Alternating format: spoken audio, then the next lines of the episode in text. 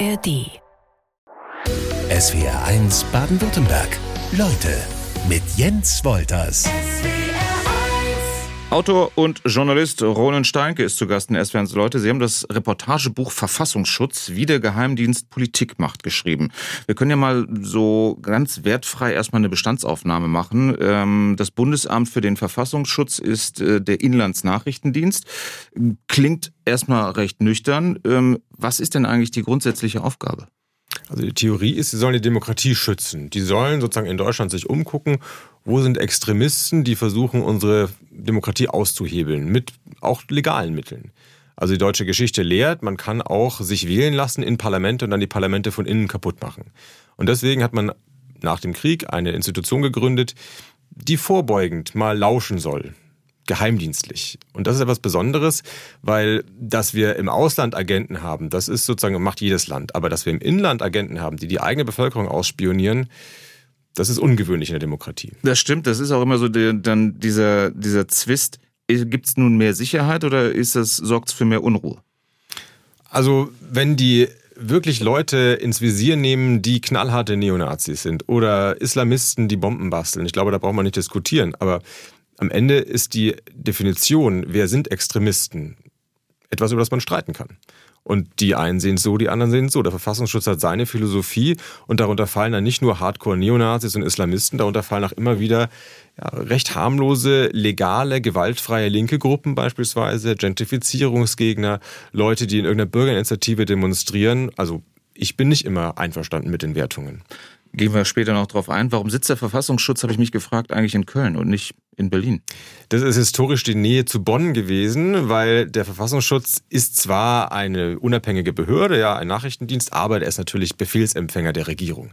Und es gibt das Innenministerium und das Innenministerium gibt sozusagen Order an den Verfassungsschutz, der berichtet, man stimmt sich ab und deswegen ist es wichtig, dass man da so eine kurze Leine hat. Bei Ihrer Recherche haben Sie festgestellt, dass in Deutschland ähm, so viele Agentinnen und Agenten wie nie ähm, für den Verfassungsschutz arbeiten. Wie viel sind es? Kann man das? Äh, Gibt es da wirklich offizielle Zahlen? Offiziell nicht, aber in meinem Buch habe ich sie zusammengetragen. Also ja. es sind wirklich äh, zwischen um die 4000, die allein fürs Bundesamt für Verfassungsschutz arbeiten und nochmal 4000 für die Landesämter. Also wir haben 8000 Agentinnen und Agenten, die in Deutschland unterwegs sind, in deutschen Städten, ihre Büros haben, ja, in Innenstädten mit irgendwelchen Tarren, äh, Firmenschildern an der Tür. Die sehen dann vielleicht aus wie irgendwelche kleinen Software-Klitschen oder wie irgendwelche Import-Export-Geschäfte. Da gehen Leute rein, die aussehen wie du und ich und die Nachbarn ahnen gar nichts davon. 8000 Leute, das sind mehr Inlandsagenten, als wir in Deutschland Auslandsagenten haben. Wie viel wären das? Weiß man 6000 Auslandsagenten gibt es, die also den ganzen Globus abdecken und 8000, die also Böblingen und Chemnitz und Nürnberg abdecken. Verrückt. Was darf der Verfassungsschutz eigentlich und was darf er vor allen Dingen auch nicht? Der Verfassungsschutz darf nicht Leute verhaften. Das ist nicht eine Polizei, die Handschellen und Pistole am Gürtel trägt, sondern die dürfen eigentlich nur lauschen, so ist die Theorie. Die haben das Recht, Telefonleitungen anzuzapfen, E-Mails mitzulesen unter bestimmten äh, rechtsstaatlichen Voraussetzungen. Die dürfen auch Spitzel anwerben in politischen Gruppen. Also die dürfen alles machen, um Informationen zu sammeln. Und das klingt erstmal so, naja, Zeitung lesen, Internet ja, auswerten. Sowas auch. Das klingt erstmal so, naja, bisschen Informationen sammeln, recherchieren, das ist ja nicht weiter ein Eingriff in Grundrechte. Das machen ja Journalisten meinetwegen auch. Aber natürlich etwas anderes, wenn das der Geheimdienst macht. Denn wenn die Spitzel anwerben in einer Gruppe, dann macht das ja etwas mit der Gruppe. Erstmal muss man so einen Spitzel unter Druck setzen, psychologisch überzeugen, dass er für einen arbeitet, dass er die eigenen Genossen oder Kameraden ja, verrät.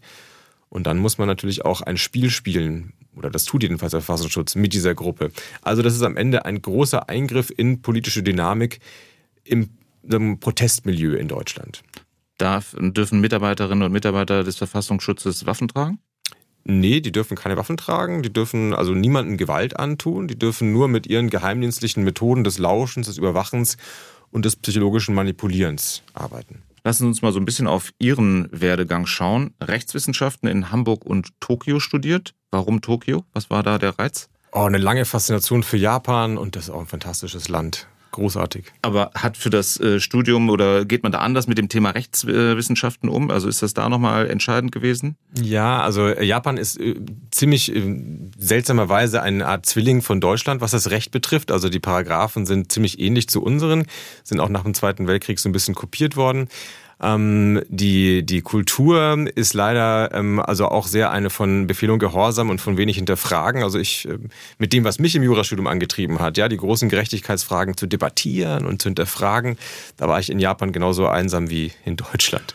Sie haben äh, aber nicht nur klassisch Jura studiert, sondern auch Kriminologie. Was gehört denn da alles zu? Das ist eigentlich ähm, die empirische Betrachtung von Kriminalität. Also mal nicht Paragraphen und Theorie, sondern Psychologie, Soziologie. Was macht Menschen kriminell? Was bringt Leute dazu auszurasten? Und was kann man vor allem auch tun und was funktioniert nicht?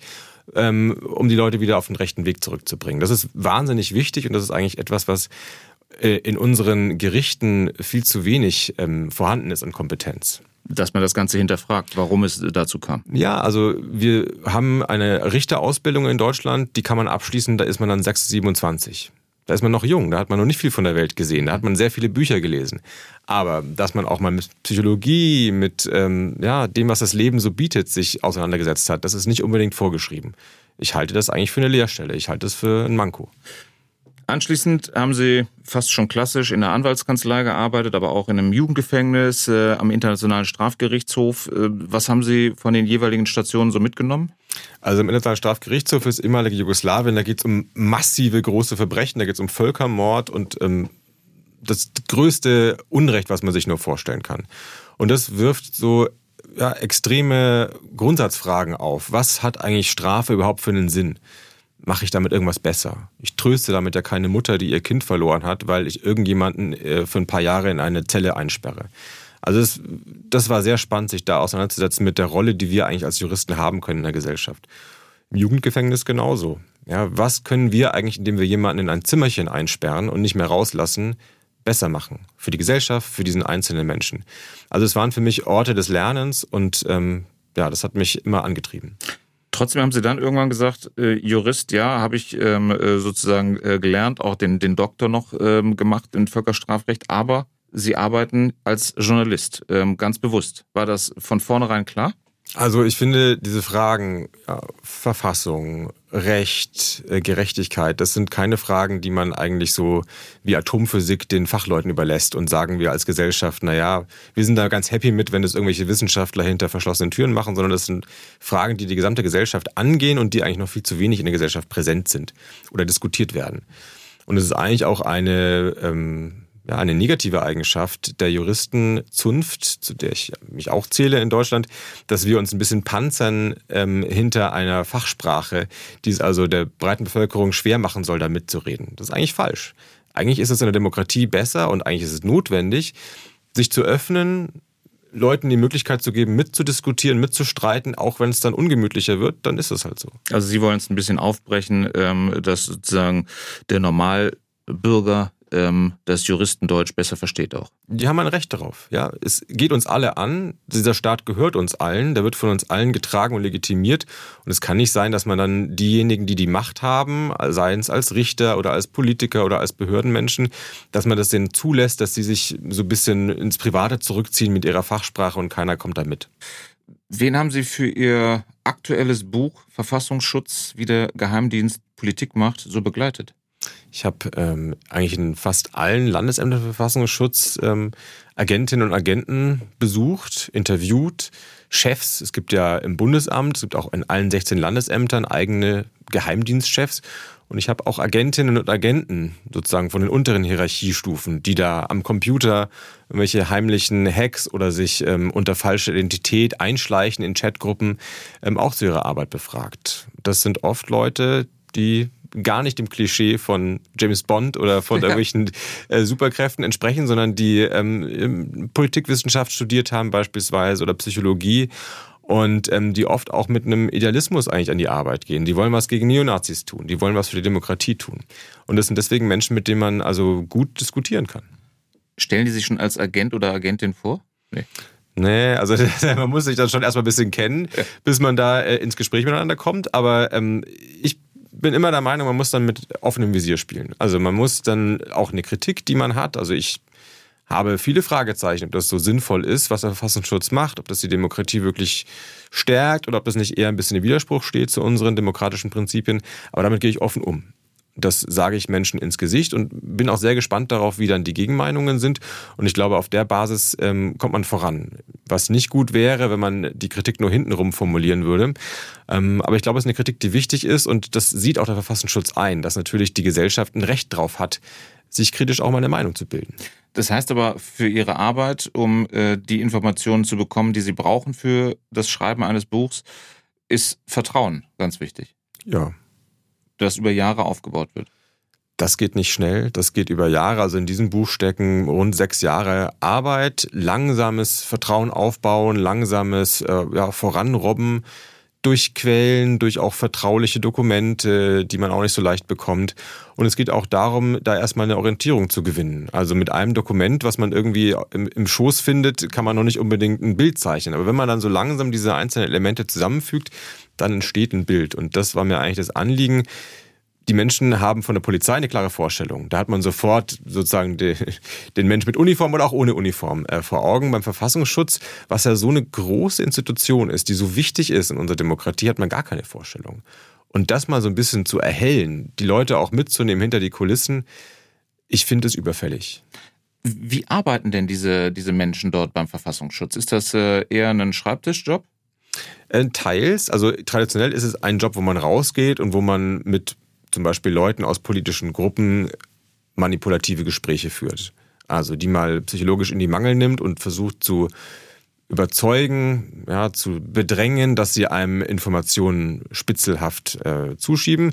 Ähm, was aber auch heute ganz oft gemacht wird, ist, dass die ähm, Agenten an ihrem Schreibtisch bleiben und sich in, äh, mit Fake-Accounts in Chatgruppen einschleichen. Das heißt, man baut da zum Beispiel ein Instagram-Profil oder ein Telegram-Profil auf über Monate simuliert, dass man ein echter Mensch ist und versucht sozusagen glaubwürdig in der rechten Szene als ja, rechter Kamerad wahrgenommen zu werden. Mhm. Durch die Corona-Zeit haben auch viele in den äh, Szenen darauf verzichtet, dass man sich persönlich trifft. Also es war auch gang und gäbe, dass man sich nur auf diesem Weg kennengelernt hat. So, und dann sitzt da in Wahrheit eine junge, ähm, freundliche Agentin, die Psychologie studiert hat, in einem Büroraum, tut aber so, als sei sie eine Hardcore-Nazi-Aktivistin ähm, und versucht sozusagen in so einem System, was wie Zwiebeln aufgebaut ist, immer mehr in den engeren Kreis reinzukommen. Und wie macht sie das? Natürlich, indem sie auch dieselben hasserfüllten Töne anschlägt, indem sie mithetzt. Indem sie da auch auf die Art und Weise äh, Vertrauen gewinnt. Ja, von morgens bis abends rassistische Sprüche ablassen und zu einer selben Härte, wie es in dieser Szene eben gefordert ist. Und für mich muss ich sagen, als äh, Freund des Rechtsstaats wirft das schon Fragen auf. Ist es so sinnvoll, dass wir als Steuerzahler, als Staatsbürger einen Dienst haben, der im Auftrag des Staates hetzt? Ja, wenn man da als Betroffener äh, im Internet so guckt, was äh, an rassistischer Gülle verbreitet wird, also mich beruhigt es nicht äh, zu wissen, dass da durchaus auch Agenten unseres Staates darunter sind, die da mithetzen. Wenn wir bei dem Ble Beispiel bleiben, wie äh, sieht das diese ähm, gerade gezeichnete Agentin selbst? Sie ja, hinterfragt sie wahrscheinlich selber auch. Die hinterfragt das selber. Ich habe also ihr ein ganzes Kapitel gewidmet, weil das äh, eine Zwiespältigkeit ist, die sie auch selber reflektiert. Die sagt, es ist sozusagen, du musst dir die Hände schmutzig machen, um in diese Gruppen reinzukommen und um am Ende ein größeres Ziel zu erreichen. Aber dass man da auf dem Weg dahin sich die Hände schmutzig macht und dass es auch an einem selber psychologisch nicht vorbeigeht, dass man da auch selber in Gefahr gerät, dieses ja, Weltbild irgendwann so ein bisschen zu übernehmen, dass man immer nur simuliert, das ist natürlich klar. Und es ist auch nicht etwas, was immer gelingt. Also es misslingt auch, es geschieht auch manchmal, dass Agenten da selber auf Abwege kommen. Neon Orange ist das äh, Buch von Ronen Steinke.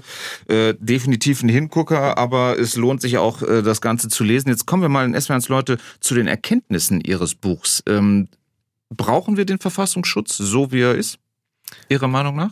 Also die Theorie, dass man sagt, wir müssen unsere Demokratie davor schützen, dass Antidemokraten da eindringen und von innen alles kaputt machen, die Theorie ist einleuchtend. Und die ist auch vor dem Hintergrund der deutschen Geschichte und auch vor dem Hintergrund der deutschen Gegenwart. Also sehr einleuchtend. Nur, wer definiert denn bitte, was Extremisten sind? Wer definiert denn, welche politische Strömung, welche Protestgruppe für die Demokratie schädlich ist und welche vielleicht auch ihren legitimen Platz hat im demokratischen Wettstreit? Demokratie ist ja immer Streit. Und er darf auch laut und er darf auch schrill sein. Das ist ja erwünscht. Das ist eine Frage, wo es um eine Definitionshoheit geht. Und ich habe ein Unbehagen dabei, wenn wir sagen, es gibt eine Regierungsbehörde, die darf bestimmen, welche Oppositionsgruppe okay ist und welche nicht mehr okay ist. Und diejenige, die nicht mehr okay ist, nach deren Dafürhalten, die darf dann bekämpft werden, da darf man dann Geheimagenten losschicken, ja, gegen die zu arbeiten. Das ist etwas, was andere Demokratien nicht machen. Das ist etwas, was Frankreich nicht macht, England nicht macht, die USA nicht machen. Da sind wir ziemlich alleine, ehrlich gesagt. Da sind wir in schlechter Gesellschaft mit ein paar autoritären Staaten. Und unter den liberalen Staaten macht das kein anderer, so wie wir. Aktuell lässt sich da natürlich die letzte Generation äh, Klimaaktivisten ähm, nennen, wo man diskutieren darf, schaden die jetzt der Demokratie oder sind sie halt ein ähm, Ausdruck der Demokratie? Und da geht es ja wahrscheinlich schon für den Verfassungsschutz los. Da geht auch so eine große Debatte los, ja, Klar. weil der Verfassungsschutz oder die Innenministerien, die ja auch für die Polizei zuständig sind, die haben natürlich eine wahnsinnige Wut auf die Klimaaktivisten, die den Verkehr äh, behindern oder die auf andere Weise irgendwie der Polizei Arbeit machen. Und die hetzen auch den Verfassungsschutz denen an den Hals. Also in verschiedenen Bundesländern und auch auf Bundesebene. Es gibt ja nicht nur letzte Generation, es gibt Ende Gelände, es gibt eine Reihe von verschiedenen Gruppen. Wenn ich mich zurücklehne und als ja, jemand, der eine juristische Ausbildung hat, der mit dem Verfassungsrecht äh, kommt, mir das angucke, dann sage ich, also das Bundesverfassungsgericht hat uns vor zwei Jahren ins Stammbuch geschrieben, Klimaschutz muss dringend ehrgeiziger werden. Klimaschutz ist notwendig, um die Demokratie am Ende zu beschützen. Klimaschutz ist Demokratieschutz. Und wenn dann die Aktivisten sich aufmachen und der Politik gegenüber ja, fordernd auftreten, Leute, ihr müsst mal mehr machen, dann muss ich sagen, sind das eigentlich sehr demokratische Ziele. Warum dann der Verfassungsschutz das nicht so sieht und solche Leute in eine extremistische Ecke stellt und die dann sogar geheimnislich bekämpft, das liegt daran, dass die meinen, wer an unserer Wirtschaftsordnung, an unserer Marktwirtschaft rüttelt, der sei doch ein Problem für die Demokratie. Ich äh, bei allem Respekt meine, darüber müssen wir diskutieren und dass der Verfassungsschutz dem Innenministerium unterstellt ist und ähm, da gibt's natürlich dann auch immer die jeweilige Parteizugehörigkeit der Innenministerin oder früherer Innenminister. Wie schwierig ist das? Ja, es wäre eine Sache, wenn es so eine unabhängige Instanz wäre wie ein Verfassungsgericht oder wie eine Zentralbank, wo man sagt, naja, die sind Schiedsrichter zwischen den Parteien und die sind neutral. Es ist aber tatsächlich so, wie Sie sagen, also es sind immer Partei, äh, handverlesene Parteileute, die ans Ruder kommen im Verfassungsschutz und die geben auch die Wertungen der aktuellen Regierung wieder. Und wenn sich Regierungen ändern, dann ändert sich auch ganz schnell, wer in einem Bundesland als Extremist gilt. Also äh, konkretes Beispiel, in Niedersachsen äh, wurde die Linkspartei ähm, beobachtet als verfassungsfeindlich, als seien das also eine Gefahr für die Demokratie, wenn die irgendwas machen.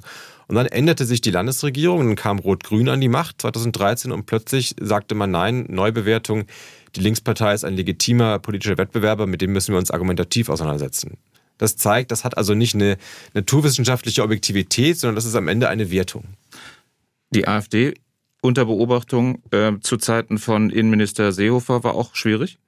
Ja, das war ein spannender Fall. Ich äh, beschreibe es ausführlich in meinem Buch, weil der Verfassungsschutz der Meinung war, also die, das Sündenregister der AfD ist äh, uferlos und der Rassismus der AfD ist, ist, ist für die Demokratie am Ende gefährdend. Und die haben tausend Seiten äh, Gutachten zusammengestellt, in dem sie beispielsweise gesagt haben, der Satz, der Islam gehört nicht zu Deutschland, das sei doch ein Kernsatz dieser rassistischen Hetze. So, aber es ist in Deutschland so, dass der Verfassungsschutz das erstmal dem Innenminister dann am Ende vorlegen muss. Und Herr Seehofer öffnete also dieses Gutachten und stutzte, als er dann seine ja auch von ihm verwendete Sprache da wiedererkannte. Also der Islam gehört nicht zu Deutschland, ist einer seiner Standardsätze gewesen in seiner Zeit als Innenminister. Seehofer ist auch nicht jemand, der da als unabhängiger Fachmann drauf guckt, sondern ist der langjährige CSU-Chef gewesen, also ein äh, harter Konkurrent der AfD im politischen Wettstreit. Und ähm, der hat dann äh, erstmal zu seinen Agenten gesagt, also stopp Leute, ihr dürft die sehr gerne be äh, beobachten und bekämpfen, aber der Satz, der Islam gehört nicht zu Deutschland und noch ein paar andere Sätze, die auch in der CSU üblich sind, das muss bitte äh, klargestellt werden, dass das weiterhin okay bleibt. Also das ist am Ende eine parteipolitisch ausgehandelte äh, Linie und ist das am Ende jetzt objektiv? Ist das jetzt demokratisch sauber? Ist das jetzt einer liberalen Demokratie so wirklich würdig? 1950 gegründet, hat der Bundesverfassungsschutz dann über die Jahre dann schon so einiges erlebt. Darüber will ich reden in S-Wans Leute mit dem Juristen und Journalisten Roland Steinke. Was war eigentlich mal ursprünglich der Auslöser für die, für die Gründung? Weil äh, die umliegenden Länder auch alle einen Inlandsgeheimdienst hatten, hat man gesagt, ach, wir brauchen da auch was? Nee, also die Alliierten, die in Deutschland da, im Westdeutschland das Sagen hatten, die haben eigentlich gesagt, wäre den Anfängen. Ja, wir müssen hier darauf aufpassen, dass nicht ein Putsch oder in irgendwie Staatsstreich in die eine oder andere Richtung geht, weil Kalter Krieg, Deutschland genau auf der Kante zwischen den beiden Blöcken.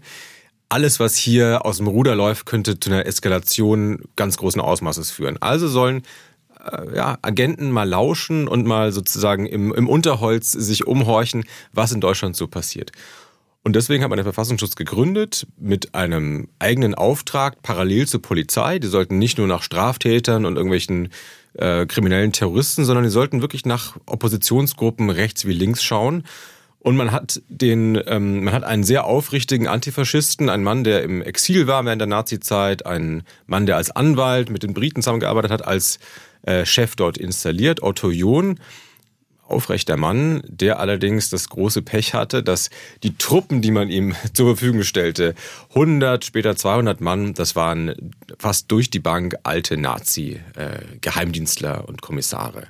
Die hatten ihr Handwerk bei der Gestapo gelernt und die haben jetzt auch nicht plötzlich äh, umgeswitcht im Kopf, sondern die haben ihren Chef ganz schön auflaufen lassen. Also hat sich Otto John dann irgendwann auch aus dem Stopp gemacht. Ja, der hat dann frustriert hingeworfen. Der hat dann gesagt, also ich bin hier nur eine Art Fassade für eine Renazifizierung Deutschlands, muss man ja wirklich sagen. Die Sicherheitsbehörden, ja, Polizei, Staatsanwaltschaften, Nachrichtendienste waren braun durchsetzt von vorne bis hinten und haben auch ja, Kommunisten und Leute, die sie für Kommunisten hielten, gejagt, verfolgt, praktisch mit demselben Furor, den sie in der NS-Zeit äh, ja, ausgeübt haben.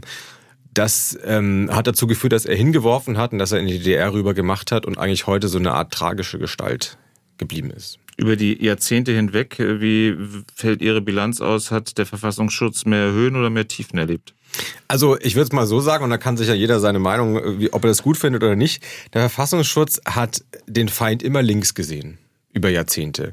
Der Verfassungsschutz hat in den 70er, 80er Jahren, als eigentlich die Studierenden in Deutschland ja, anfing selbstbewusst zu werden, ihren Eltern, Lehrern, Professoren kritische Fragen zu stellen, als eigentlich die ganze Gesellschaft ja, im positiven Sinne demokratischer geworden ist als Institutionen in Deutschland entbrutalisiert wurden, als die Leute einfach auch mehr Mitsprache eingefordert haben, da hat der Verfassungsschutz die alten Herren im Geheimdienst dagegen gehalten. Und zwar hart dagegen gehalten. Die haben beispielsweise dafür gesorgt, dass Menschen, die an solchen kritischen Protestgruppen sich beteiligen, schlechtere Chancen haben, in den Staatsdienst zu kommen. Berufsverbote war so ein großes Schlagwort. Und das ging immer gegen links, fast nie gegen rechts. Skandale äh, gab es rund um den Verfassungsschutz einige, zum Beispiel Anfang der 2000er Jahre das NPD-Verbotsverfahren, das platzte. Was lief da dann eigentlich schief? Der Verfassungsschutz hatte sehr gute Beziehungen zur NPD. Die hatten nämlich Spitzel auf verschiedensten Ebenen dieser Neonazi-Partei platziert und gut bezahlt. Ja, das ist so ein Deal. Ihr erzählt uns was aus dem Inneren eurer Partei, dafür gibt's ein paar Scheine und ein leckeres Mittagessen. Und so hat man über Jahre, Jahrzehnte eigentlich so eine enge äh, Bande geknüpft. Und als dann die äh, Regierung in Deutschland die Partei verbieten wollte und das Bundesverfassungsgericht darüber zu entscheiden hatte, da waren die Richterinnen und Richter ziemlich entsetzt zu erfahren, dass also auf allen Hierarchieebenen in Wahrheit Spitzel, also Mitarbeiter des Geheimdienstes unterwegs sind und man eigentlich schwer noch unterscheiden kann, was ist davon echt und was ist davon bloß ja, Spitzel, die ihrem Auftrag nachkommen. Und dann haben wir noch das Kapitel äh, des Verfassungsschutzes, die Morde an neun Migranten und eine Polizistin des äh, nationalsozialistischen Untergangs NSU. Darin verstrickt der Thüringer Verfassungsschutz, äh, der NSU-Mitglieder mitfinanziert haben soll. So ein Rechtsdrall, der zieht sich aber wirklich durch die gesamte Geschichte ähm, des Verfassungsschutzes, oder? Das muss man leider so sagen. Und es ist ja auch, selbst wenn man jetzt mal sagt, es gab in den 70er, 80er Jahren einige linke Gruppen, die problematisch waren. Ja, bin ich überhaupt keiner, der das bestreitet. Gleichzeitig muss man auch sagen, hier gab es in Baden-Württemberg einen Ministerpräsidenten Filbinger. Es gab auf verschiedensten Ebenen wirklich Altnazis, die die NS-Zeit beschönigt haben, die also in keiner Weise klare Kante gezogen haben.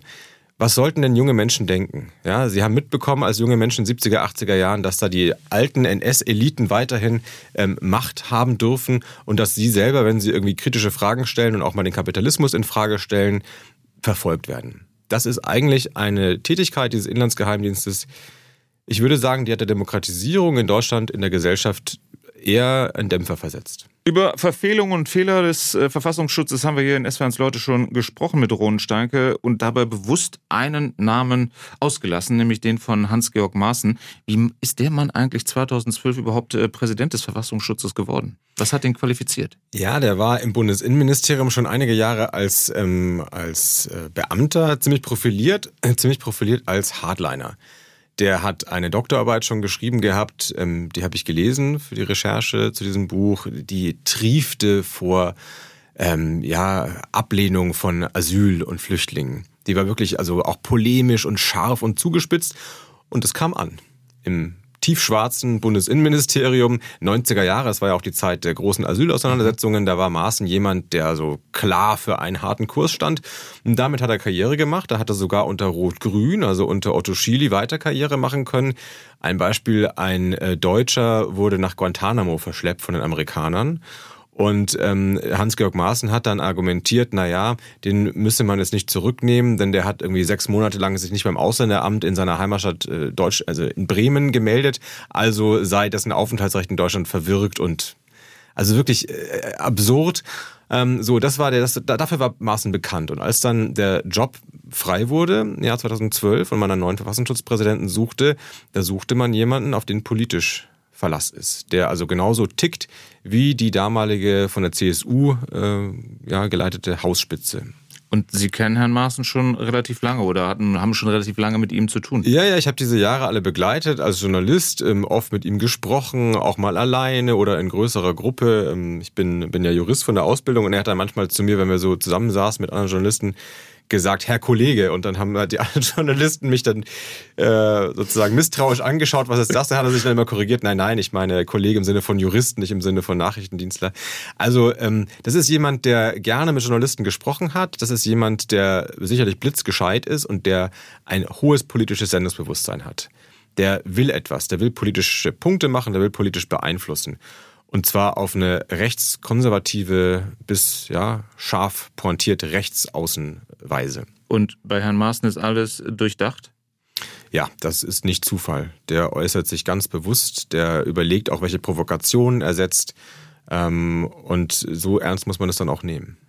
Wenn Sie sagen, die Marschrichtung war eigentlich schon vorher bekannt, was, was sagt das über das, ähm, diese Entscheidung, über diese Personalie, Hans-Georg Maaßen zum Präsidenten des Verfassungsschutzes zu machen, tatsächlich aus? Also der Widerwille, zum Beispiel Flüchtlinge aufzunehmen, der ist ja nicht etwas, das es nur in rechtsradikalen Gruppen gibt. Das ist ja etwas, was auch weit ins bürgerliche Milieu hinein einen großen Raum hat. Also die CSU hat sich mit der CDU verkracht zur Merkel-Zeit über die Frage der Flüchtlingspolitik.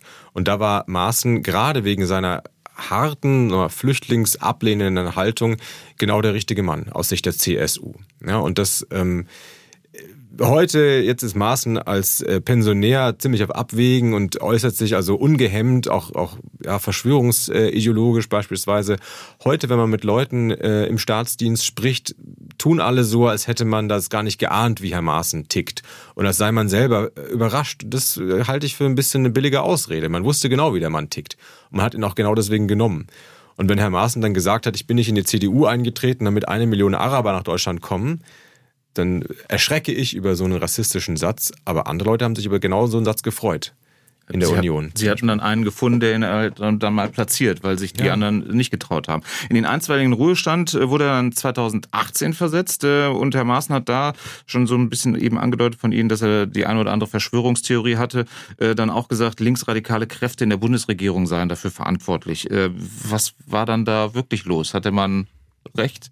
Also das zeigt schon mal, wie, wie ähm, dehnbar diese Begriffe ja. sind. Ja, es gibt keine gesetzliche Definition, was ist linksradikal, was ist linksextremistisch.